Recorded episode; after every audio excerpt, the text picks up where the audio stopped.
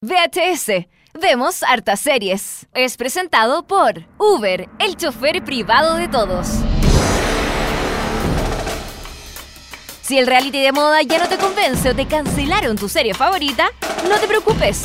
Aquí llegan Dani Moya y Televisivamente para actualizarte de todo lo que necesitas saber para dejar ese aburrimiento y unirte al insomnio colectivo. Todos los martes y jueves te damos una suscripción de por vida al único programa radial que habla de series y televisión. Aquí comienza VHS. Vemos hartas series. Por molécula. Comenzamos una nueva semana, así es, hoy día es día jueves, porque el martes pasado, estimado arroba 63, fue feriado. Estuvimos descansando, estaba bueno ya. Sí, un fin de semana largo, de cuatro días, incluido sábado y domingo. Sí, pues nunca, nunca tenemos feriado los martes. Nosotros pues, siempre sí. estamos ahí al pie del cañón. Sí, pero este feriado era irre- irremovible porque... Irrenunciable era- también. Irrenunciable porque, claro, porque el, el 31 era el día... el- los evangélicos tenían feriado. y Claro. el martes es, era em, día de Católico, los católicos, todos los santos. Sí, así que el lunes y martes estuvimos, estuvimos celebrando Halloween por ahí, eh, estuvimos con disfraces, ya vimos puros disfraces de Eleven, ¿para qué vamos a andar con cosas? Están todos disfrazados, todos y todos disfrazados de Eleven de Stranger Things, ¿no? Ah, sí, o de Mr. Robot también, que es súper fácil ponerse una Eh, capucha negra sí. listo, y que hay Y listo. De Harley Quinn también, mucha Harley Eh, Quinn. Harley Quinn también, sí. Sí. Hay de, de todo un poco Pero ahí para... bueno, estuvo bueno la fiesta de Halloween. Bueno, ya estamos en noviembre, estamos comenzando un nuevo mes.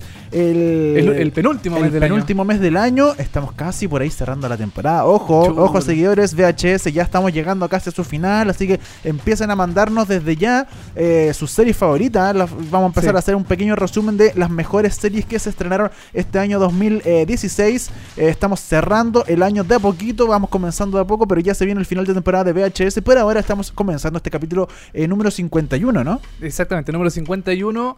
Eh, como bien tú dices, Dani, ya estamos cerrando el año. Vamos a, vamos a hablar hoy día, por ejemplo, de una serie que hace tiempo, o sea, que hace- ya hace varias semanas se estrenó. Sí, Que no, no la hemos comentado, la hemos dejado pasar un tiempo para que se desarrolle, para ver cómo se, mm, se desenvuelve la serie durante los episodios. Vamos a hablar de Westworld. Westworld, esta serie de HBO que está eh, producida por J.J. Abrams, que está escrita por eh, el señor Jo- Nolan. Jonathan Nolan. Jonathan Nolan, que es el creador de eh, Inception, o el guionista, perdón, de Inception, el hermano de Christopher Nolan, el director de cine. Y eh, Y está también. eh, el Elisa Joy. sí, la, la otra. La, eh, parece que es Lisa Joy, sí, parece que es esposa de... de Christopher Nolan. Creo que sí. Vamos, O vamos- estoy mandando otro carril Puede para variar en VHS. Puede ser, otro carril más. Puede Pero, ser ya. pero una gran serie, una gran serie que tenía mucha expectativa que estrenó HBO, que hace mucho tiempo la comentamos en las noticias porque iba a gastar mucho dinero, que había muchos actores involucrados. Anthony Hopkins iba a volver a la televisión. Ed Harris también. eh, ¿Volver, ¿Volver a la televisión Anthony Hopkins? No me acuerdo. Anthony, sí, creo que volvió. eh, tuvo Pues un, ya había un hecho papel algo, hace tiempo, hace años en, en televisión, pero ahora vuelve con Westworld, ahí como el dueño de todo este imperio de. mm, como de, de un parque de diversiones del lejano oeste. Vamos a estar comentando hoy día sobre Westworld, esta gran serie de HBO que ya estrenó hace una semana atrás. Y en el comentario de TL Chilena vamos a estar hablando de Nadie está libre. Chuta, nadie está libre. ¿eh? chuta, nadie está libre de ver eso. De, de ver eso y yo creo que nadie está libre de que esto también sea uno de los, de los peores programas del Oh. año. eh, a, mi, a mi juicio. Ya, uno, ya. A, a mi juicio. No sé tú, Dani. Vamos a comentarlo. Vamos a estar comentándolo en Sí, un ratito más. Quédese, quédese en VHS en Molécula, hashtag VHS en Molécula. En Twitter nos puede estar comentando. Estamos comenzando esta edición 51 de VHS. Vamos a tener, por supuesto, eh, noticias de Seriepolis.cl a la vuelta. Y vamos a partir de inmediato con música porque hoy tenemos un especial de Westworld. Así es, solo música que se escuchó en Westworld, pero hay que hacer una como una aclaración. Un alcance, claro. Un alcance, porque eh, lo que vamos a escuchar ahora son las canciones originales de, de- de los distintos artistas que sonaron en Westworld,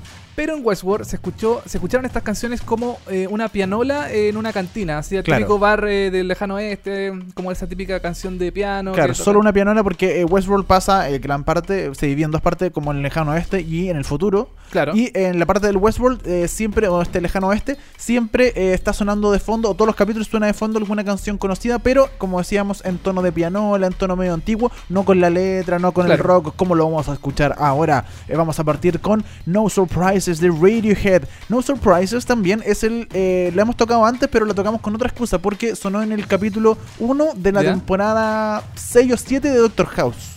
Ah, puede ser. Y Sí. esta canción también suena en Manos al Fuego. Ah, Cuando hay una escena triste, así cuando ya la persona totalmente eh, quedó devastada porque su pareja le engañó, tocan No, no Surprises de Radiohead. ¿Qué es lo que vamos a escuchar ahora en VHS? Dani? Sonó en el capítulo 2 de la temporada 1 de Westworld. Estamos comenzando VHS aquí en molécula.cl. No se despegue de nosotros.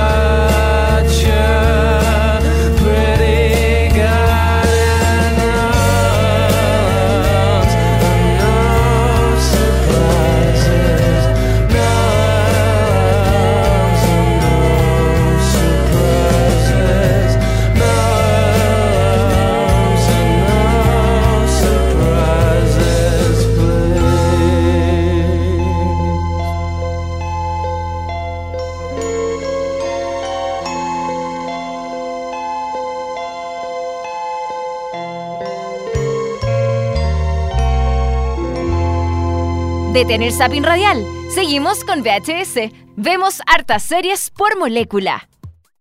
Eso fue No Surprises de Radiohead, canción que se escuchó en el episodio 2 eh, de, la de la primera temporada y única que hasta el momento que se ha emitido de Westworld. Esta serie de, HBO. es, gran Sí. serie de HBO y que lamentablemente eh, no existe mucho transporte en Westworld. La gente le cuesta moverse solamente a caballo, pero las cosas hubieran mejorado. Por si Anthony Hopkins hubiera pegado en la cachai en vez de poner puros caballos en este parque temático de. O, o trenes. O trenes, en vez de tener trenes y caballos, podría haber puesto, por ejemplo, Ubers. Pero Uber, por supuesto. Bueno, yo creo que Uber, a lo mejor la idea está de, mucho antes del lejano oeste, la idea de hacer Uber, porque Uber te conecta a tu chofer privado con solo un clic, pide un móvil y en solo minutos te estará esperando para llevarte a tu destino preferido. Y junto a Molécula, Uber regala a los nuevos usuarios un viaje gratis por hasta 20 mil pesos.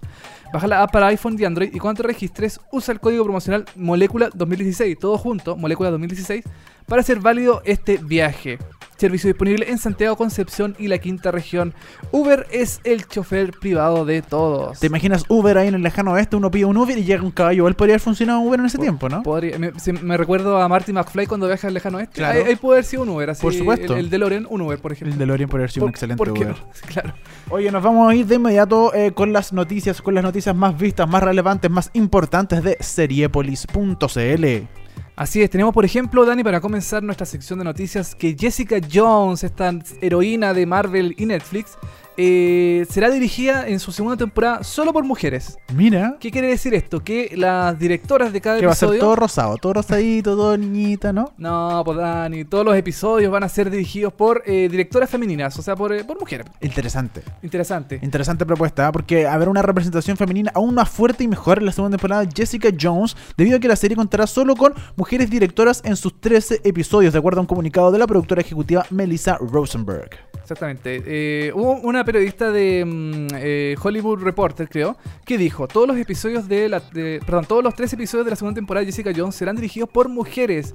Bueno, dijo la directora eh, Melissa Rosenberg en el panel de Transform Hollywood. Temas como el abuso sexual y el feminismo eran los puntos fuertes de la primera temporada, a pesar de, co- de contar solo con tres directoras mujeres. Podemos esperar que estos y otros problemas se solucionen con más profundidad gracias a la decisión de tener más mujeres en el cargo. Ahora solo que lo que no sabemos hasta ahora es quiénes van a ser las directoras de estos capítulos. Eh, claro, eh, bueno, directoras mujeres así como conocidas, a mí la primera que se me viene a la cabeza es Judy Foster, por ejemplo, que es actriz Ah, y también ha dirigido episodios. Y nadie más. No, yo conozco un par más. En este momento lo acabo de olvidar el nombre, pero eh, la directora de. eh, se ganó un Oscar por esta película donde ¿Ya? actúa Sandra Bullock con un negrito grande que quiere ser jugador de, fútbol americano. Chuta, no, ni, idea. Bueno, también ahora se me viene a la cabeza las de Making a, a Murder. Eh, también son dos directoras que siguieron el caso de Steven Avery y es un documental que está en Netflix. También son mujeres directoras, claro, que de, de- de documentales, no de ficción, eh, de, de serie ep- ep- eh, episódica. Eh, oye, bueno, la, la- mientras buscamos qué directoras famosas hay, por ejemplo, eh, la nueva temporada de Jessica Jones, te quería comentar, Dani, eh, debutará el 2018, pero la heroína es también parte de The Defenders, una serie que se estrenará el año 2017. Así que... Una. Sí. Así que.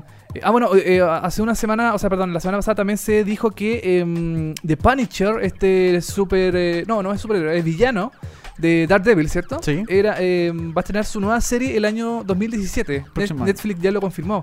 O sea, ya van a. Netflix eh, rompe su regla de eh, estrenar solamente dos, dos eh, series de Marvel por año. ¿Por qué? A Porque ver. ahora son tres: son eh, The Punisher, ¿Ya? Iron Fist y The Defenders. Ya son tres series las Ah, que se van a estrenar el razón, próximo po. año en, en Netflix. Pero así que- quizás de Defenders la van a atrasar, ¿o no? o sea, eh, ser, ¿o no? es que ya está confirmado que The Defenders También. va a ser el año 2017, Oh. Iron Fist también, y ahora eh, The Punisher también dijeron que la van, a, la van a tirar el 2017. ¿En qué época? ¿En qué, eh, ¿En qué parte del año? No se sabe todavía, pero ahí vamos a estar atentos a ver qué es lo que pasa. Oye, eh, ¿qué te parece esto de que solo mujeres están direct- de, de directora de la nueva temporada de Jessica Jones? Primera temporada de Jessica Jones, que no les fue tan bien en todo caso como la gente esperaba. No es un fracaso. El otro día, le vamos a seguir dando a, a The Get Down, pero el otro Ya. día eh, salían los datos que The Get Down es el primer fracaso oficial de Netflix. ¿En serio? Sí, de sus series originales, The, Get Down es el primer fracaso oficial, es su primera serie que fracasa. Yo, yo creo que fue por el nivel de producción que tuvieron, por el nivel de expectativa que generó la serie. Claro, yo creo que, Claro. que por eso puede ser el gran fracaso de Netflix, porque, Sí. por ejemplo, eh, hay una serie nueva que se llama Haters Back Off, Sí, que es de una, una youtuber. que se llama Miranda Singh, que es horrible, es muy mala la serie. Pero es- se hace con dos chauchas. pero claro, se hace con dos chances, entonces quizás el fracaso no es tan grande. Sí. Pero eh, The Get Down, como dices tú, es una producción gigantesca, con, lo comentamos la semana pasada, creo, con millones de dólares en, eh, por, por episodio. Y claro, eh, es una tremenda, es un tremendo fracaso para, para Netflix. Y Jessica Jones, em, o sea, no lo- yo no lo considero un fracaso, pero tampoco le fue bien. Entonces no... a Que tenga directoras mujeres, claro, es un, es un plus para la serie porque, claro, la serie es feminista, es em, eh, como que el, el tema central son las mujeres versus los hombres. Claro, ahí estaba Killgrave, me acuerdo en la primera temporada que era el villano, que era este tipo como medio dominador, qué sé yo, que abusaba de Jessica Jones Claro. cuando la, la- la domi- dominaba su mente. Entonces, la segunda temporada no se sabe mucho todavía de qué va a pasar, qué, cuáles van a ser los temas de la segunda temporada, pero si hay 13 mujeres dirigiendo los episodios, ahí van a tener un toque distinto, pienso yo. Eh, en paréntesis, se llama Catherine Ann Bigelow, que es la directora que ganó un Oscar por The Heart Locker. Ah, ya. No, yo ni idea, Sí, ¿no? ella era, se me. No, no, no, Sí. no, no cacho. Pero Igual es llamativo porque, claro, el, el- el mundo de las series y el cine también está dominado solamente por hombres. En general, sí, en, direc- en dirección siempre hay como Es nombres reconocidos de directores, hombres, Y- no, no de mujeres. de tanto. mujeres muy poco a encontrar. Ahora lo que me pasa es que, claro, eh, eh, eh, hacen el anuncio de que la nueva temporada de Jessica Jones va a tener solo eh, 13 directoras, eh, 13 mu- mujeres para los 13 capítulos de la nueva temporada. Pero recordemos que en las series la- el rol del director no afecta mucho a la trama. O sea, es un rol más de... Visualidad, ¿no? de- de- no, y de, de- llamar a la atención, nomás alguien que Ya. ordena un poco las cosas, el que de verdad manda en las series en general son los guionistas, son los productores ejecutivos, son los showrunners, son ellos los que deciden las tramas, por dónde va la serie, etcétera. Y me imagino que si hay una mujer, ella no va a poder hacer, no, es que yo quiero este capítulo en blanco y negro. No, no, lo- no creo que la van a dejar. Ah, o sea, le- eso no lo, lo- no lo decía el director, lo decían otras personas. El director eh, muchas veces en la serie tiene un rol más de ordenar un, pa- un par de cosas, pero no de mandar como en el cine. Por ejemplo, en el cine un director es el que manda y ordena todo. Todo funciona Claro. como él quiere, ¿cachai? Ajá. Él y el, el productor ejecutivo que es como el dueño de la película. Pero en términos de, eh, de, de tele, el rol de la Es directora es, es completamente distinto. Recordemos que, por ejemplo, hay unos capítulos de House que dirigió eh, Juan José Campanella. Sí. ¿Juan José se llama el nombre? Sí, sí, sí. Como Campanella, el argentino, y claro, uno dice ya, pero ¿dónde metió la mano que Campanella? Si al final es un capítulo de House, los capítulos de House eran todos iguales, visuales, Claro. no, había, no había mucha diferencia, entonces no se nota tanto en la mano de las directoras, no se va a notar tanto en la mano de las directoras en estos nuevos capítulos de eh, Jessica Jones. Es lo Pero, que yo creo. eh, ¿quién decide entonces, ponte tú, cómo se ve algo, cómo se debería mm, eh, cómo se debería hacer una escena, por ejemplo? Suele decir los guionistas. Es generalmente los guionistas, sí. Ah, ya, perfecto. Sí, O sea, los ellos- guionistas. aparte de escribir, también muestran cómo, cómo se debería ver visualmente algo. Claro, sí, y, y- y los directores de foto, hay mucha gente que se involucra, o sea, el director es más que, es el que, y, y por ejemplo, como te decía también, una serie ya Ajá. tiene definido su estilo, ¿cachai? Claro. O sea, uno, tú no podías hacer un capítulo de una serie en blanco y negro con lo, con lo que te decía porque ya hay un, un estilo detrás y tú vienes como de invitado. Entonces, básicamente es como, en este caso, yo creo que lo ocupan mucho como para la promoción. De que, Puede oye, ser, Jessica claro. Jones va a tener puras mujeres. Ah, ya, qué bacán. Pero en términos reales, ¿cuánto van a aportar esas mujeres a cada capítulo? Yo creo que no va a ser mucho. Ya. Bueno, Jessica Jones todavía no tiene fecha de debut, pero es, por lo menos se sabe que el 2018 debería estar estrenándose esta nueva temporada de Jessica Jones el año eh, 2018. Faltan dos años todavía para, para este para que llegue la serie, así que vamos a estar ahí comentándola después en VHS. Vemos hartas series, Dani. Hashtag VHS para que comente todo lo que usted quiera sobre las directoras mujeres, qué le, qué le gustaría que fuera la... VHS en molécula. Perdón, VHS en molécula, claro. Eh, ¿Qué directora que le gustaría que fuera? ¿Qué- ¿Quién no? ¿Qué le gustaría ver en la serie? ¿Qué sé yo? Ahí, coméntenos todo lo que usted quiera de Jessica Jones. Ni una menos. Ni una menos. Eh, Dani, seguimos con otra noticia. Brian Cranston. Ya, ¿qué ¿Qué, pasó qué con lo, qué Brian? lo- qué lo primero que se te asocia con Brian Cranston? Malcolm. Marco. Bueno, también, También. sí. Y Breaking Bad. Y Breaking Bad. Y. Walter Sí. White. Sí. Eh, Brian Cranston asegura que más personajes de Breaking Bad aparecerán en Better Call Saul. Uh, después de visitar el estudio de grabación de Better Call Saul, Brian Cranston reveló a Cinema Blend que otro personaje de Breaking Bad estará en la serie. Hay otro personaje que ustedes reconocerán, dijo el actor. Ahí se abre un abanico de posibilidades de quién podría ser este personaje que eh, aparecerá en la serie. ¿Será él? ¿Walter White? Será. Ah, se- oye, bueno, eh, digamos que hace un tiempo eh, dijimos que eh, Gus Fringe, este el personaje de los pollos hermanos, el dueño de los pollos hermanos y también de un- una especie como de fábrica de droga, mm, de distribución de metanfetamina, Fetamina. qué sé yo. Eh, aparecería en la tercera temporada de eh, Better Call Saul ya definitivamente como personaje mm, de alguna forma no, no- no se dijo también como explícitamente dentro de la serie pero de alguna forma aparecería eh, mm, Gustavo Fringe este personaje chileno en la serie que nació en Chile que te acuerdas que hubo un episodio Sí, de. Breaking Bad que dijo que, mm, Que la dictadura lo sacó. que- había estudiado en la Universidad de Santiago y todo eso. Claro, que la, la dictadura, qué sé yo. Y, y bueno, va a ser uno de los personajes, se supone, recurrentes dentro de la serie. Ahora, según eh, un, un comunicado, o sea, bueno, una información que reveló el, el sitio Up, Upfront, Upfront, Up, Up Rocks. Upfront, Más fácil, Up Rocks. Aprox, eh, durante la feria de. Perdón, durante una promoción del libro de Brian Cranston llamado A Life in Parts. Sí, él, él estrenó un libro hace poco y ha estado haciendo gira por diferentes partes de Estados Unidos y del mundo promocionando su eh, libro, el que escribió claro. Brian Cranston. Eh, Cranston aseguró que el personaje en cuestión no es ni Gus Fringe, que se supone aparecería muy pronto, ni Jesse Pinkman. Y eh, bueno, eh, recordemos que lo comentamos en marzo. eh, Dean eh, Norris, el que interpreta a Hank en, A Hank. en Better Be- Call be- Saul, ajá. perdón, en, En Breaking Bad. estuvo en las grabaciones de Better Call Saul como invitado supuestamente. Él sacó una foto y dijo, no, yo estoy visitando los estudios, visitando a mis amigos nomás. Claro. Pero eh, es un gran, es la gran duda de que lo más probable es que grabó algo y lo más probable es que pueda aparecer. Claro, eh, bueno, recordemos que eh, él tuiteó una, una imagen en los, en los estudios de, mm, de Better Call junto a, a Gómez, este como compañero que él tenía en la serie, Claro. el otro detective en la, en, en la ficción de Breaking Bad. Y también eh, se supone que eh, la, la hermana de Skyler, que se me acaba de ir el nombre en este momento para variar, Ya, que la esposa de Hank. la, la esposa de Hank que siempre se vestía de morado, qué sé yo, Sí. iba a aparecer en, la, en, la, en el episodio final de la segunda temporada de Better Call Saul eh, porque mm, hubo un personaje que llegaba a la clínica. ¿Ya? Recordemos que la, la, la esposa de Hank Es era es, enfermera. es- ¿Enfermera era o no, es, paramédico? es, es, eh, radióloga, creo. Eso, ya. Ah, que, que saca radiografía. Y eh, ella iba a aparecer en, en algún momento de la serie, pero al final esa, esa opción se desechó. No, No apareció. No apareció nunca, no, no se sabe si va a aparecer en algún momento. Yo creo que sí. Tarde o temprano va a aparecer, pienso yo. eh, de alguna u otra forma dentro de la serie. Y bueno, también los, eh, los directores de Breaking Bad han dicho que, perdón, de Better Call Saul han dicho que eh, no van a meter a un personaje si no es necesario dentro de la trama.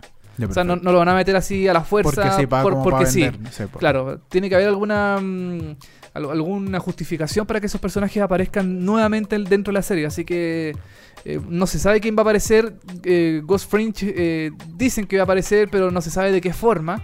Así que. mm, Es todo bien misterioso. Lo, Esto- lo sí. que me da lata de Better Call Saul es que sigue haciendo noticia por Breaking Bad, pero no, Ah. como que no hace noticia por su propia historia de lo buena que es o de los Emmys que se gana o los Golden Claro. que se gana ella solo. Sigue haciendo hasta el día de hoy Better, eh, Better Call Saul noticias solo por Breaking Bad y por los personajes de Breaking Bad si es que aparecen o no aparecen. Como historia en sí, yo en la primera temporada no la he visto entera, pero he visto como 4 o 5 capítulos de la primera temporada y sé que nunca me ha enganchado. Yo quiero darle una segunda oportunidad, pero no como que no me enganchó la. Sa- Sabes que la primera temporada es no es mala, es más lenta. La segunda temporada yo encuentro que mejoró mucho. Ya. porque ya los personajes ya están más definidos, se le da protagonismo a otros personajes, por ejemplo a la mm, a esta abogada que aparece en la, en la, en la, en la serie, que es como la especie de como de pierna de, de, so- Claro. de, mm, Jimmy McGill en la serie que es Saul Goodman después eh, se le da más, protagoni- más protagonismo a ella también más protagonismo al al, al, al- al- perdón al, hermano de, de, de Saul Goodman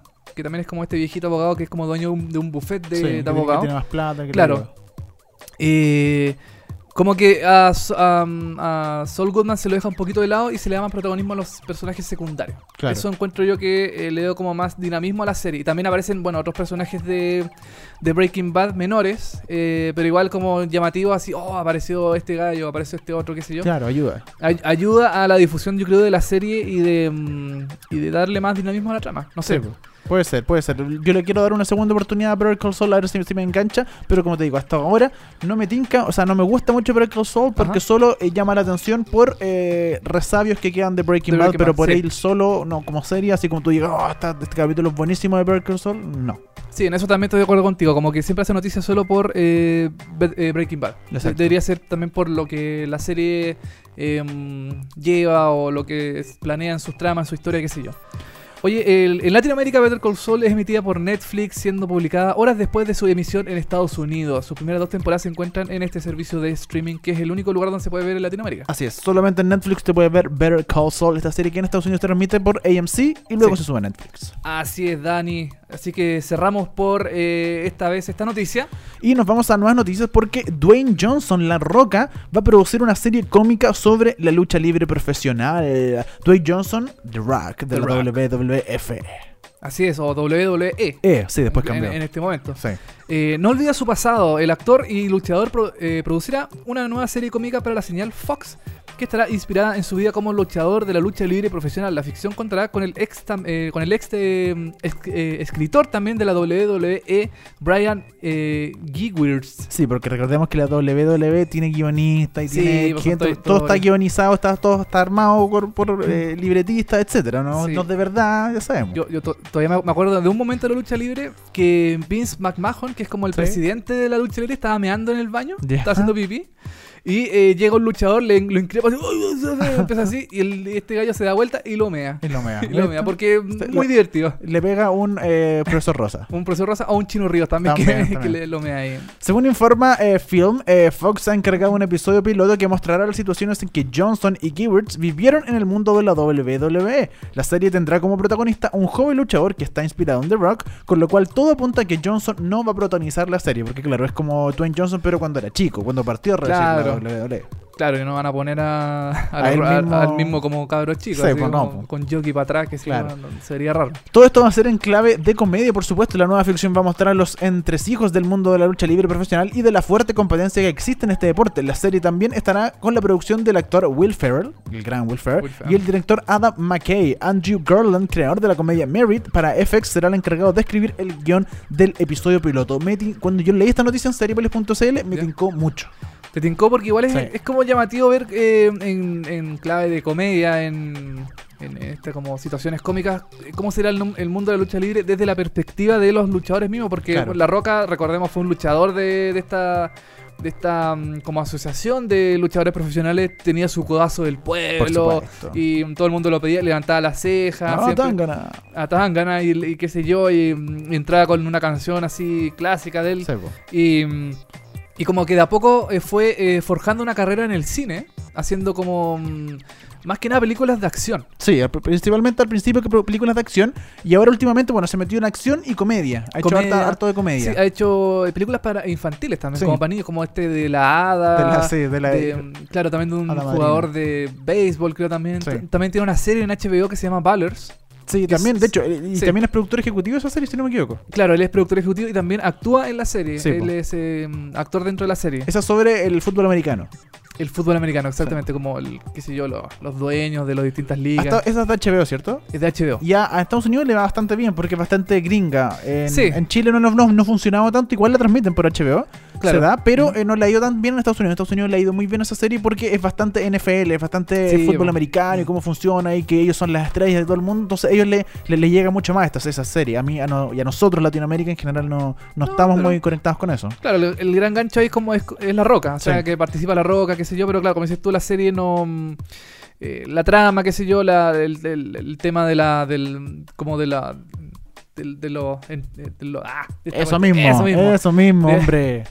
Bueno, de la, de la- del fútbol americano no llega no pega tanto acá y qué sé yo, todo el tema ahí de la, de la estafa, no sé. Me tinca bastante esta nueva serie, sobre todo Ah. porque está en Fox, no está en NBC, así que no la van a considerar. Que está en Fox puede funcionar, aparte porque tiene un guionista de la WWE, entonces va, Claro. va a contar como de verdad las cosas que pasaron. Y si te si es guionista de la WWE, también sabe exactamente cómo se escribieron ciertas cosas. Cómo, y también me parece que Montatú La Roca tiene bastante sentido del humor. Sí, entonces, que, sí. que él esté detrás de esto, siento que se va a reír mucho de la WWE. Y me parece una buena serie. Y, Y- si está Will Ferrell también, Y del mismo también se va a reír. Sí, bueno, este es un episodio piloto, Claro. seguramente... puede eh, ser aceptado. o Puede no. ser, claro, puede ser aceptado por Fox o puede ser rechazado según la, la disposición, qué sé yo, pero yo creo que con los nombres que tiene detrás de Dwayne Johnson o Will Ferrell o estos guionistas de la WWE, eh, yo creo que puede tener un futuro bastante prometedor si es que la serie funciona bien. Prolífero. Prolífero, exactamente. Oye, nos vamos a ir a un tema. eh, de inmediato estamos escuchando un especial hoy día de Westworld, esta nueva serie de HBO que vamos a estar comentando a la vuelta del tema y de la pausa, pero antes un tema que sonó en el primer capítulo. Así es. Creo que está mal aquí, Dani. No es el primer capítulo, creo que fue el segundo. Ah, ok. no, no- estoy, no estoy No, seguro. me parece que fue el primero. Fue, parece que fue el primero, Sí, el ¿cierto? primero, sí. sí. Ah, ya, entonces Sí. está todo bien. Está no todo no he dicho nada. Eh, Black Hole Sun de Soundgarden, lo, lo que vamos a escuchar ahora de Westworld, esta canción que se escuchó en la serie en esta pianola que mm, toca música conocida de distintos artistas modernos y que eh, ahora vamos a escuchar en su versión original, es la versión eh, de, de verdad de Soundgarden, Clásica. clásica. Chris Cornell y compañía nos acompañan en el VHS de este día jueves. Vamos al tema, vamos a la pausa y a la vuelta comentamos Nadie está libre y Westworld, por supuesto.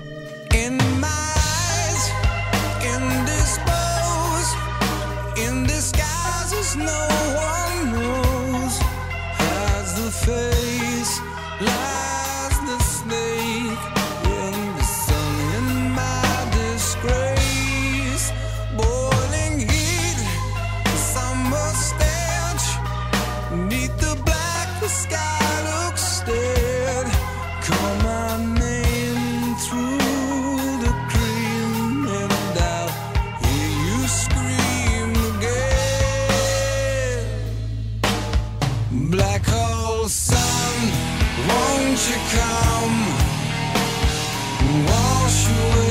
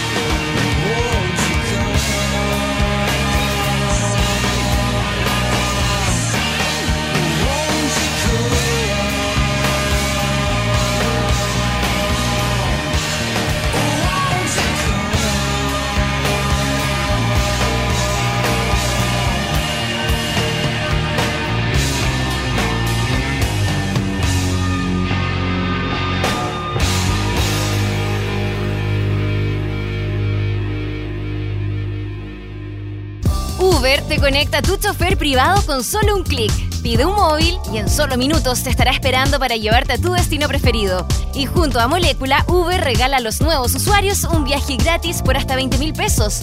Baja la app para iPhone o Android y cuando te registres usa el código promocional Molécula 2016 para hacer válido este viaje. Uber, el chofer privado de todos aquí. Se buscan constructores civiles que tracen caminos donde la desigualdad no tiene lugar. Ahora es cuando puedes ayudarnos a terminar con la pobreza y exclusión. Buscamos profesionales de la salud, educación, administración, ciencias agropecuarias o sociales para trabajar como voluntario en América Solidaria. Postula en www.americasolidaria.org. Mont y Olea, Olea y Mont, dos ilustradores en busca del destino. Un programa de conversación entre amigos sobre lo más relevante de lo menos relevante. Todos los miércoles escucha Como Monos con Alberto Montt y Francisco Lea. De 10 a 11 horas, tu dosis semanal de delirio y humor. En Molécula. Dani Moya y televisivamente siguen descuerando el mundo de las series y la TV. Esto es VHS. Vemos hartas series. Estamos de vuelta en VHS, bloque número 3 y como siempre en esta sección del programa vamos a comentar los eh, estrenos, las cosas que más nos llaman la atención de manera más eh, analítica, más eh, profunda, con más, eh, con más cizaña también. También puede ser, ¿ah? Puede Sí. ser, ¿por qué no? Y vamos a partir con esta serie de HBO nueva que se supone es el... Es como el... no sé si el reemplazo, pero como la, la, la- la siguiente serie que debería ser un éxito después de eh, Game of Thrones. Claro, están esperando que esta nueva serie que estamos comentando, Westworld, que es la nueva serie de HBO que se estrenó ya hace un par de meses, donde se han puesto muchas lucas, una serie que se demoró mucho, nosotros la anunciamos hace como dos años atrás noticias, Sí. se costó que saliera, como que grabaron piloto, no funcionaba, metieron lucas, sacaron lucas, etcétera, y finalmente se estrenó y hace un mes, un poco más de un mes se estrenó, un poco más de un mes se estrenó por Sí. las pantallas de HBO, aquí se estrenan los días domingo y en Estados Unidos también los días domingo, ¿no? Se estrena al mismo tiempo que en Estados Unidos. HBO está haciendo una, mm, una como fuerte campaña de que eh, Internet no sea el, principal eh, pe- perjudicador de sus series. O sea, que no, que no tenga como una merma en, en audiencias, qué sé. Entonces, ¿qué es lo que hace HBO Latinoamérica? Estrena al mismo tiempo que Estados Unidos también. Hay otra serie que se llama mm, eh, Divorce, eh, Insecure también, que son dos series que estrena HBO los días domingos y también en HBO Latinoamérica la estrenan al mismo tiempo también. Bueno, Westworld es una serie de ciencia ficción que está creada por Jonathan Nolan y Lisa Joy. Ellos son marido y mujer, Jonathan Nolan y Lisa Joy. Jonathan Nolan, ¿por qué les suena Jonathan Nolan? Porque es el hermano de Christopher Nolan, el Ah. director de eh, toda la trilogía de Batman, de Memento, de Interstellar, de... eh, Muchas más. mu- y muchas más. Y, eh, O sea, Jonathan Nolan es como el hermano, eh, no sé si fracasado, pero el hermano menos, menos popular de, de los, de los Nolan, ¿o no? ¿No? Yo no lo podría de esa forma porque Jonathan Nolan es guionista también de todas esas películas. Ah, perfecto. Jonathan. Nolan es guionista de Memento, de toda la trilogía de Batman, de Interstellar, Ah. ¿cachai? Entonces él ha sido el guionista de toda esa serie. Perdónenme, amigos del cine. Claro. Entonces Jonathan Nolan, de hecho, él es como el escondido, pero es el seco detrás. po. Él escribió también, por ejemplo, si no me equivoco, estuvo dentro de I mean, Inception, ¿cachai? Entonces, que es las películas de su hermano Christopher Nolan. Entonces Jonathan Nolan igual, y también eh, participó en series como Person of Interest. Toda la razón. También hizo razón. guiones. Sí, él estuvo ahí. Entonces era una serie que tenía mucho... eh, Tenía Eh, como mucha eh, repercusión, repercusiones, mucho, claro. mm, eh, como eh, ansias de que saliera pronto. Y bueno, la estrenó HBO el 2 de octubre. La escribió, como decíamos, con Elisa Young y está inspirada en una película homónima que también se llama Westworld, que es de año 73, que está escrita y dirigida por Michael Crichton. Michael Crichton, exactamente. Oye, eh, vamos a hablar un poquito de qué trata Westworld, ¿te parece? Dale. Eh, la serie está ambientada en un parque de atracciones futuristas dirigido por el doctor Robert Ford, interpretado por el gran Anthony Hopkins. Que aparece en televisión de vuelta y de vuelta en cine y la televisión que hace rato que no. que, que no aparecía en, en nada. Sí. Y también es como el gran gancho de la serie. O sea, Anthony Hopkins, oh, chuta, Sí, un po. actor importante, la serie debe ser buena. Obvio. Eh, bueno, las instalaciones de este parque de atracciones cuentan con androides cuya apariencia física es humana. Y gracias a ellos los visitantes o, o, o visitantes o huéspedes que se les llama la serie eh, pueden introducirse en cualquier tipo de fantasía por muy oscura que ésta sea. Eh, la serie está ambientada, como hicimos en una película del mismo nombre, se trata del nuevo y ambicioso proyecto de HBO con la colaboración estrecha de J.J. Abrams. El gran J.J. Abrams, que eh, para mí no le ha ido muy bien en términos de eh, serie, porque Sí. de la serie, como que Lost es lo más conocido y Claro. de ahí para adelante no. No, no tuvo buena. Bueno, podríamos decir por, Fringe, por ejemplo, es una serie que igual. Sí, también estuvo más o él. menos Estuvo bien. Pero por ejemplo, estuvo en Alias. En Alias, sí, en Person of Of Interest. Interest también estuvo metido. Estuvo metido en Revolution. Eh, sí. Ya. Eh, Undercovers. Y un montón de otras series y cuestiones que en realidad no, No les son fue tan conocidas. no, La- no, no la- muy conocidas y no les fue tan bien. La más conocida es Lost. Sí, los- Esa- y de ahí para adelante, claro, la, la gente le empezó a comprar muchas series a J.J. Abrams con su productora Bad Robot y eh, hoy en día se dedica con su productora a hacer muchas series en términos de eh, producir, como en términos ejecutivos, porque él está dirigiendo, recordemos que Star Wars y está, ha dirigido Star Trek, la Star última, Trek, etcétera, entonces está metido en ese mundo más de la dirección de cine, pero con su productora Bad Robot está produciendo muchas series y también generó mucha expectación porque era una nueva serie de J.J. Abrams, ¿cachai? Que Westworld. Exactamente, así que te- había mucha expectativa sobre esta serie, eh, de qué es lo que iba a salir, como decías tú anteriormente, se demoró muchos años en, en- en producirse, en hacerse, tuvo retraso, eh, se adelantó, qué sé yo, tuvo ahí varios problemas de producción más que nada, pero eh, al final ya la serie está contando ahora con, se, se estrenaron cinco episodios Claro. hasta el momento.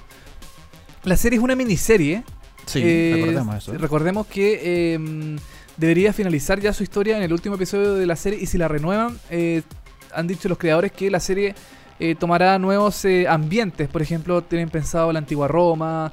eh, hubo- Ah, ¿en serio? Yo no no Sí, tenía idea. Sí, sí, sí. Tienen pensado como si es que la serie se renueva, tener otro otro parque de atracciones con otro. No sé si van a cambiar el elenco si es que se renueva la serie.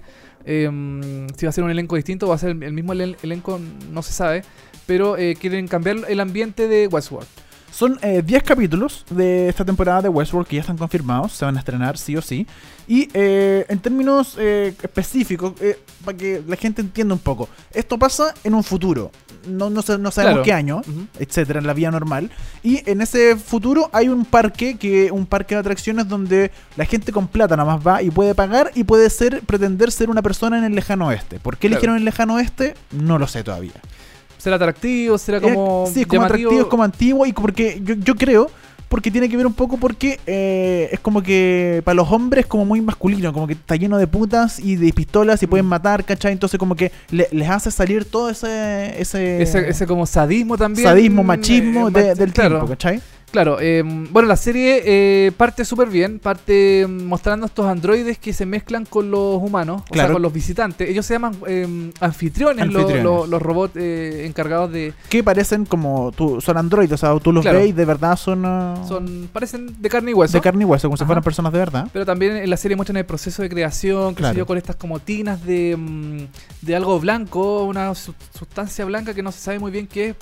Será... eh, Hay como cera o como... Claro. Porque de hecho eh, lo que ocupa mucho la gráfica de la, de la, Sí. de la serie es... eh, ¿Cómo se llama estas herramientas de, eh, de 3D? Como de, De- impresoras 3D. Claro, la 3D. Es como una impresora 3D que empieza a crear un humano y el humano parece de verdad así como si fuera una- Claro. un humano Y- común y corriente. Y no solo humanos, también crea eh, eh, los Sí. animales adentro de la... De la Plantas, caballos, plantas, caballos, etcétera. todo ah, es idéntico a, a la realidad. Y bueno, como la- eh, eh, eso así se plantea la serie en un comienzo, pero de qué, qué es lo que te llama la atención la serie es que de a poco estos robots o androides empiezan como a cobrar vida de cierta forma. Claro, Aquí el, el- el típico, aquí se ocupa la premisa típica, clásica de Isaac Asimov de que un día los eh, robots nos van a conquistar nosotros, ¿cachai? Matrix, eh, Yo Robot, hay un montón de películas que se han escrito, se han hecho con esta premisa donde cambian obviamente los personajes, Claro. cambian, pero la premisa siempre es la misma, donde el humano crea robots y los robots son tan inteligentes que en algún momento nos atacan de cierta forma. Claro, también eh, la serie Humans, de esta serie británica de AMC Channel 4, también eh,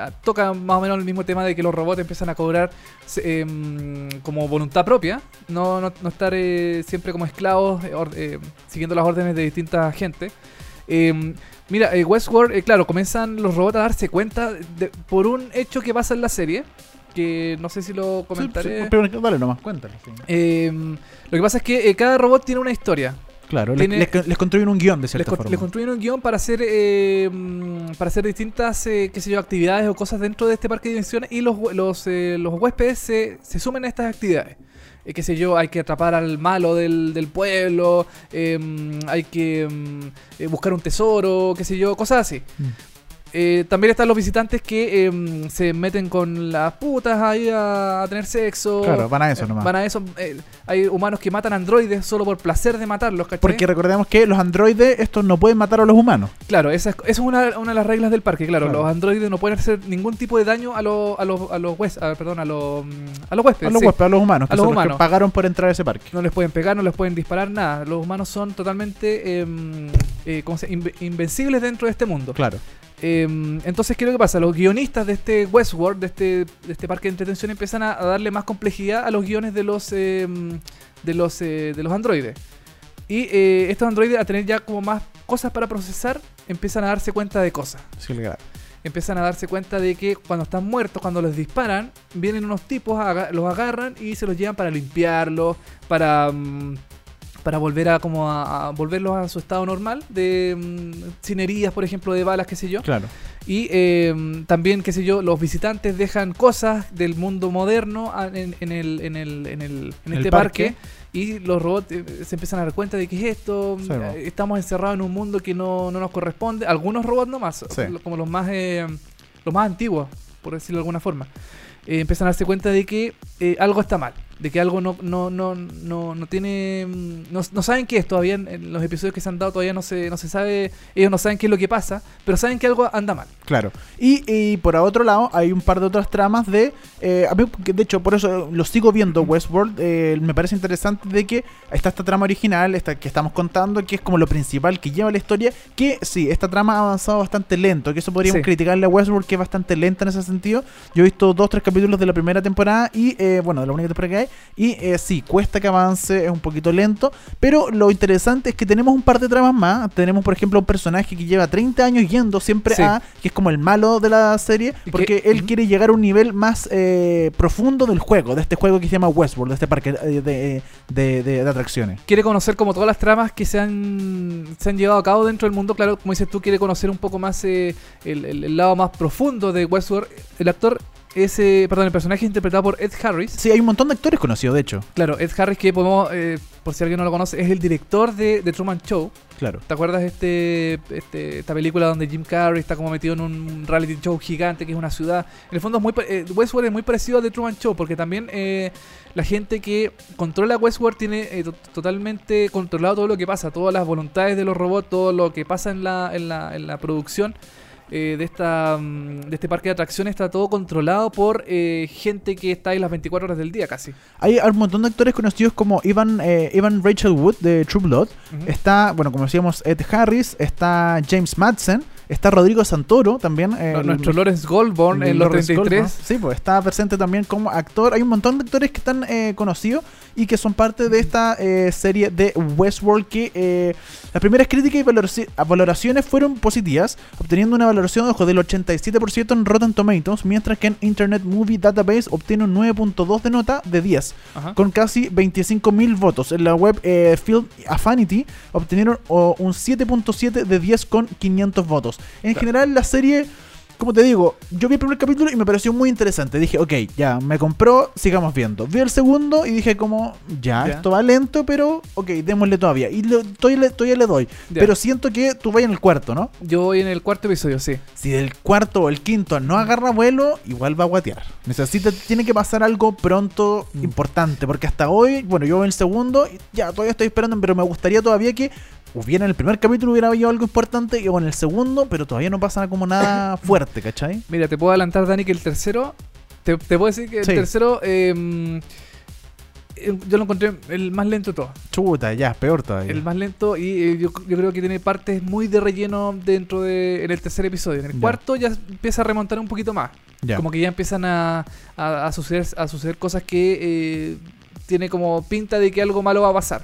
Mira, eh, para la gente que eh, eh, no ha visto Westworld y que, bueno, conoce un poco de Jonathan Nolan, eh, si usted ha visto Inception, si usted ha visto eh, Interstellar, que son, son películas súper cabezonas, que uno cuesta verlas. Westworld es lo mismo, es súper cabezona, como que cuesta entender por qué pasan ciertas cosas y uno entiende Claro. dónde, cómo, por qué, como que tiene que ver el capítulo dos veces. Es que en el fondo, claro, o sea, el primer episodio te, te deja muchas dudas, te deja muchas muchas eh, cuestionamientos sobre qué es lo que pasa en este mundo, eh, por qué está este por, este, por ejemplo, este visitante que viene 30, ha venido 30 años seguido y prácticamente vive en, en Westworld, mm, los robots, cómo son, por, eh, cuáles son sus motivaciones, qué sé yo.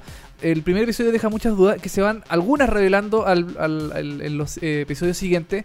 Eh, yo supongo que ya con el eh, con el pasar de los episodios el- todas estas dudas se vayan revelando, se vayan, vayan pasando eh, algunas respuestas, pienso yo, ojalá, ojalá sea así. Em, Pero es una serie cabezona, para que la gente Sí. que va a ver Westworld o que no la ha visto, que se haga una idea que si le gustó Inception, le gustó Interstellar, esa- esas series que de verdad uno tiene que pensar y dar vuelta como por qué pasan esas cuestiones que aquí, que allá, que lo tengo. Bueno, es lo mismo Westworld, es una serie muy cabezona que de repente un capítulo tenéis que verlo de nuevo, o tenéis que poner, verlo con mucha atención, porque aparte son capítulos de una hora, Sí. son cabezones, son largos y eh, cuesta entenderlo bastante. Así que Así hay es. que sentarse a ver Westworld con tiempo. Bueno, Westworld se emite los días eh, domingo a las 11 de la noche por HBO, eh, al mismo tiempo que en Estados Unidos. Eh, tienen repeticiones siempre constantes durante los otros días. Creo que los miércoles también la repiten o el día siguiente, la medianoche, no, no estoy seguro, pero ahí busquen su guía de programación. Y eh, también está en HBO Go, esta plataforma online de HBO y también en, en- en descarga de internet. Por ahora, ¿qué no te le pondréis tú a Westworld? Chuta, a ver, eh, mira, el primer episodio me gustó mucho. Encontré que era, daba mucho como para seguir la, la, la trama, la historia. Eh, el episodio 2 y 3 como que mm, Ya, guatearon un poco. El cuarto ya empieza a repuntar un poquito. De 5 yumbitos que le ponemos acá en VHS, yo le pongo...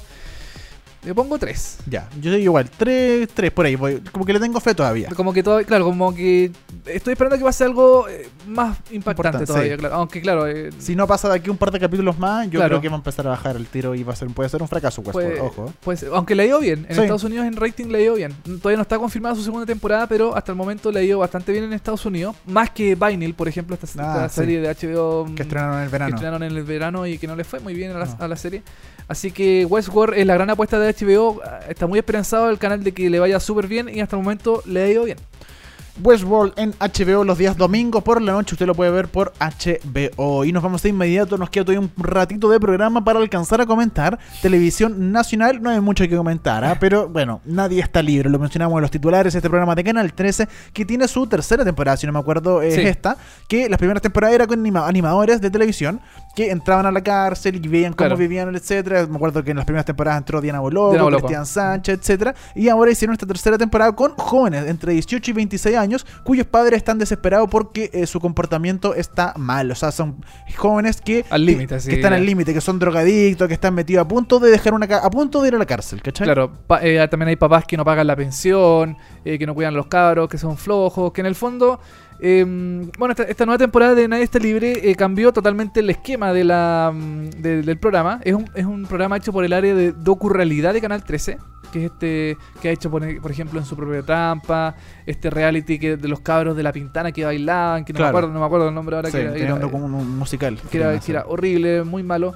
Perla, eh, Perla, claro. Nachi Cangri, su spin-off. La Chicangri, claro. Sí, todo- toda esa serie la hace el mismo equipo. Exactamente. Y eh, claro, como decías, como tú comentabas, Dani, este programa eh, lleva a tres jóvenes, hombres, hasta el momento son hombres y mujeres por separado. Por capítulo, son tres que son. Claro, son, son tres personas eh, Por capítulo. por capítulo, que dependiendo si es que es hombre van a la cárcel, a la, a la penitenciaría, qué sé Sí, yo. po. Y si son mujeres van a la cárcel de mujeres. Por supuesto. eh, de- independiente de su de- de- del sexo, qué sé yo. Eh, van a este lugar para ser, entre comillas, rehabilitados o tener una especie de terapia de shock.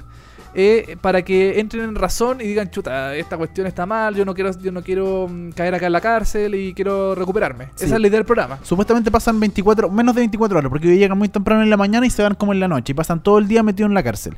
Y mientras ellos están en la cárcel, eh, sus papás están como en un bus afuera viendo todo lo que están haciendo su hijo. En un bus, puta.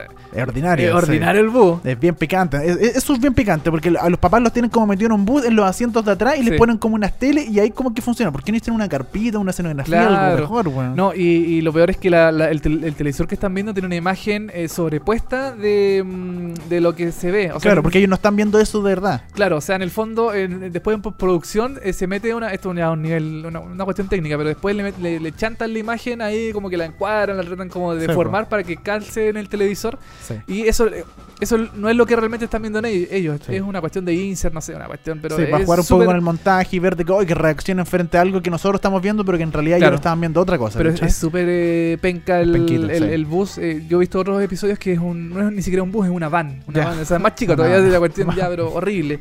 Bueno, el asunto es que ellos viran y eh, a, a- a las mujeres o a los hombres los ponen en distintas situaciones dentro de eh, de esta cárcel, que tienen que limpiar algo, tienen que cocinar, tienen que lidiar de repente con ciertos reclusos, los reclusos los molestan, y es como una terapia de shock bien fuerte, ellos obviamente de repente se niegan, una vez entró un, un compadre y otro dijeron como ya sácate todas las joyas, sácate las cuestiones, y le quitó las joyas de Claro. que tenía colgadas, ¿cachai? Es bastante fuerte, por decirlo de alguna forma, Sí. este programa. Es fuerte y yo creo que eh, la idea es súper mala porque... em, Corta, la idea es mala. La, la idea es, o sea, el concepto es pésimo, yo lo encuentro Sí. súper malo, porque eh, lo comparo, por ejemplo, con La Vega. La Vega es como más o menos el, el El esquema, sentido es lo mismo. el sentido es lo mismo, de cabros que tienen que cambiar de alguna forma, eh, haciéndolo, en el caso de La Vega, trabajar, que yo lo encuentro mucho más digno, mucho más... eh, Rescatable. res- rescatable, claro, más... eh, Ejemplificador. ejemplificador, claro, que ir a la cárcel, pasar miedo en la cárcel, eh, porque esa, esa es la idea del programa, que la gente vaya, que los cabros vayan a la cárcel, pasen Tengan miedo, miedo. tengan miedo, Sí. se asusten, y eh, los, estos presos, lo único que lo hacen los presos es lavar y, eh, y limpiar, Y limpiar, claro. que es como la única cosa que... Bueno, y tampoco es... eh, también hay- han habido críticas sobre que eh, la cárcel no es el mejor lugar para, para este tipo de programas porque los presos en Chile viven en pésimas condiciones Sí, eh, viven hacinados, viven eh, súper mal. Mostrar eso en televisión es. mm, no sé, es como. Y, y en este tono, porque está bien, o sea, está Claro. bien mostrarlo en términos quizás de denuncia, de un reportaje, eh, completamente, en términos periodísticos se justifica, funciona bien, pero en, en estos términos donde uno básicamente, no sé si está burlando, Eh. pero está como metiendo miedo y llegando al límite para una persona para que se caiga de miedo y cambie de alguna forma, me parece una forma Es súper. sí, bastante Es súper penca. Bueno, hay, morbosa. es morbosa, sí. Sí, súper morboso. Hay un programa en, en A&E que se llama Terapia de Shock, Sí. que también han dicho que se parece mucho a, a este programa. Pero claro, la diferencia es que las cárceles en Estados Unidos están mejor eh, regularizadas, eh, tienen mejores, eh, qué sé yo, un mejor ambiente de, vivencia de los presos en Estados Unidos, comparado con las cárceles chilenas, que yo creo que eh, no, no corresponde. Me pasa lo mismo con Alerta Máxima, como que son programas que en el fondo muestran violencia, muestran estigmatización de los presos en algunos casos. Y en el fondo, eh, bueno, este programa Nadie está libre, eh, los, los cabros van a la cárcel, qué sé yo, pasan un día nomás ahí, eh, eh, los presos lo hacen, los asustan, les, les- les- les tiran qué sé yo, cosas en la cara, les sacan, Sí. como dices tú, las cadenas. Y al final del programa, eh, la producción de, de este programa eh, les da una especie de...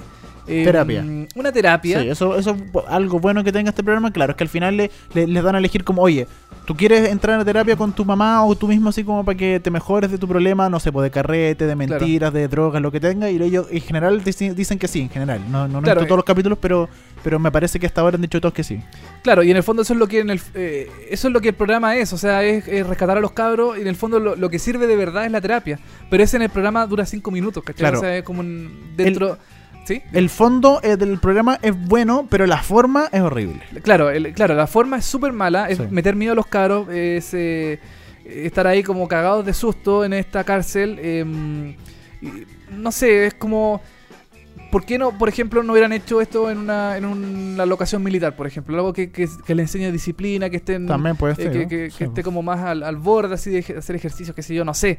Pero mm, llevarlos a la cárcel y que la, y que la televisión y la institución de gendarmería se preste para este tipo de show, de cosas que a mí me parecen súper malas porque en realidad en las cárceles chilenas eh, la rehabilitación a veces sí y a veces no. En general, sí, es muy baja. La, la- Es- es el- muy- la capacidad de rehabilitación que tiene el, siste- el sistema de gendarmería en Chile Claro. es muy bajo. Y, eso no es culpa de los presos, es cul- es culpa de la institución, de los recursos que se le da a Gendarmería, qué Sí, sé yo, no sé, tendrán algún tipo de problema.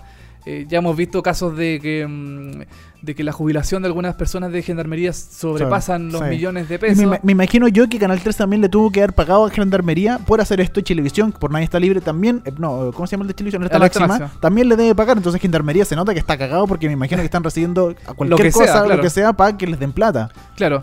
Y eh, bueno, y te quería comentar que el, el miércoles pasado el- este programa eh, llevó a, una, a, unas, a unas niñas que eran ah, eh, golpeadas por su, por su pareja.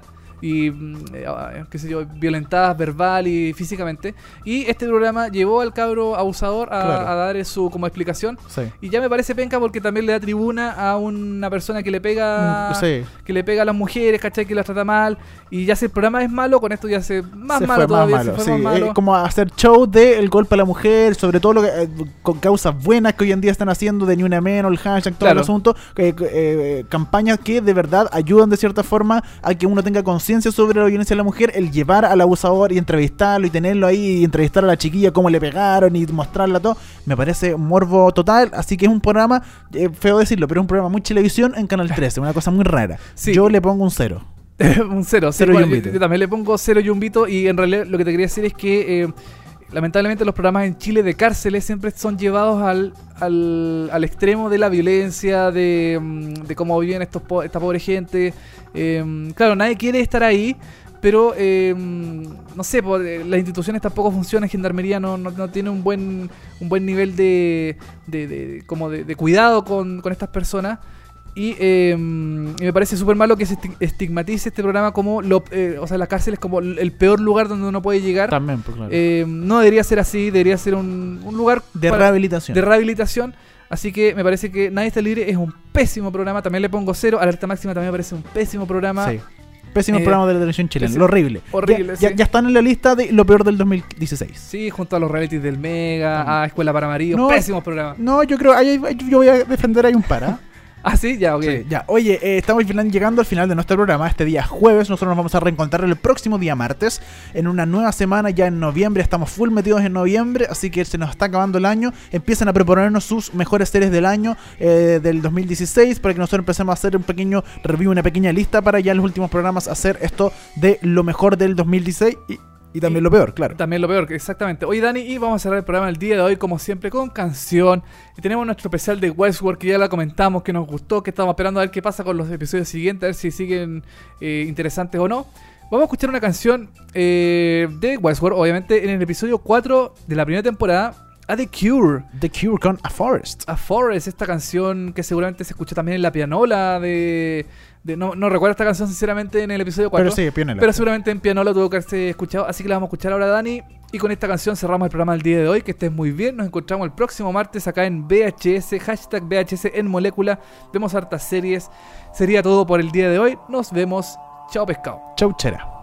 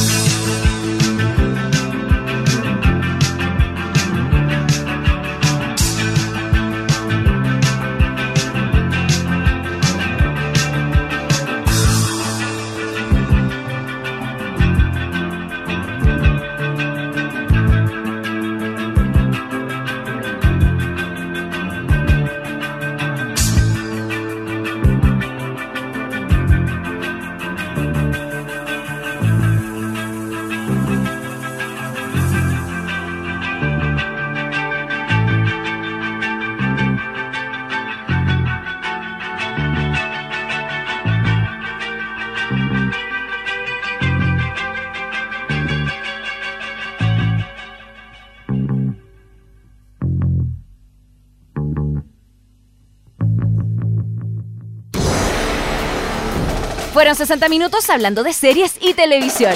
Ahora es tu turno de echarte en el sillón y disfrutar horas de entretención. Y si te quedaste corto de datos, tranquilo, que pronto vuelven Dani Moya y televisivamente con más noticias, comentarios y recomendaciones de las mejores series. Esto fue VHS. Vemos hartas series. Por molécula. VHS. Vemos hartas series. Fue presentado por Uber, el chofer privado de todos.